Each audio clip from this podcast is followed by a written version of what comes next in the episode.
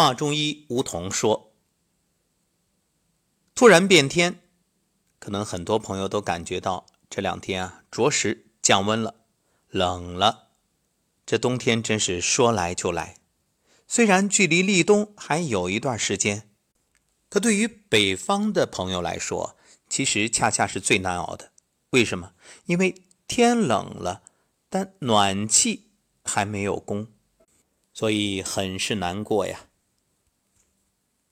你看这霜降的自然景象，水汽于地面遇阴寒之气凝结成霜，霜杀百草，草木凋黄，叶落归根时，有些农作物经霜打过后，反而能放大价值，生出更多美味。此时北方秋收扫尾，南方在晚稻收割的同时开始。早茶作物的播种，土地里蛰虫在洞中不动不食，垂下头来进入冬眠状态。说到这儿，各位可能会觉得奇怪，哎，这说天冷，你说这自然界的景象干嘛呀？这和我们养生有什么关系呢？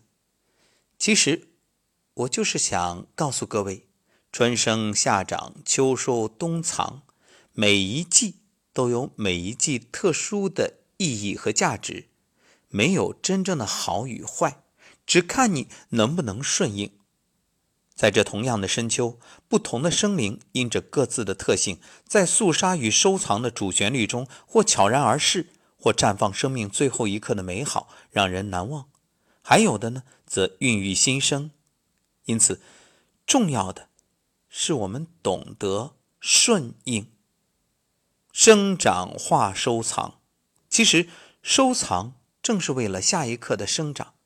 阴中有阳，阳中有阴，阴极生阳，阳极生阴。如果你懂得收藏，就可以瞥见下一季的轮转，感受天地万物的不息生机。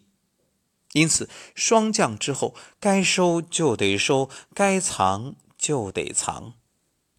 我们曾经在节目里说过，二十四节气可以对应一天的二十四小时，那是不是也可以对应一生呢？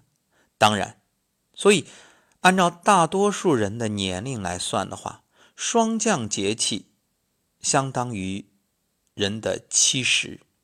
正所谓“人生七十古来稀”，这古稀之年该怎么养护呢？它同样。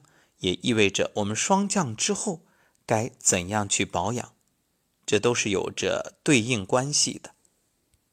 俗话说“人老腿先老”，就是人的衰老啊，都是从腿脚开始的。一个脚慢慢的没劲儿了，还一个呢，腿也觉着松软无力，这其实就是因为肾精越来越少。骨质疏松、老年痴呆的问题也是源于此。七十岁以后，人的身体大多加速衰老。若想减缓衰老的速度，首先要做的就是提前养护你的脚，包括肚脐以下整个下肢。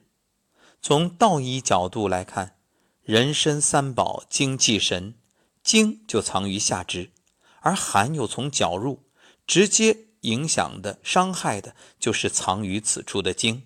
所以天冷的时候，如果你还只穿着单裤或者露脚踝，其实就在加速自身衰老。因此，要穿秋裤呀。秋后如果能穿上秋裤，穿上棉袜，一到立冬立刻把棉裤穿上，就等于一定程度关闭了寒从脚入的门户，精力体能。都会提升很多。当然，现在这个时代，你肯定不必再选择臃肿的棉裤，完全有很多可替代的，什么保暖衣裤啊，什么羽绒衣裤啊等等。总而言之，一句话，要美更要健康，只有健康才是真正而持久的美。霜降之后，愿你好好收藏，安然过冬。等待下一个春季。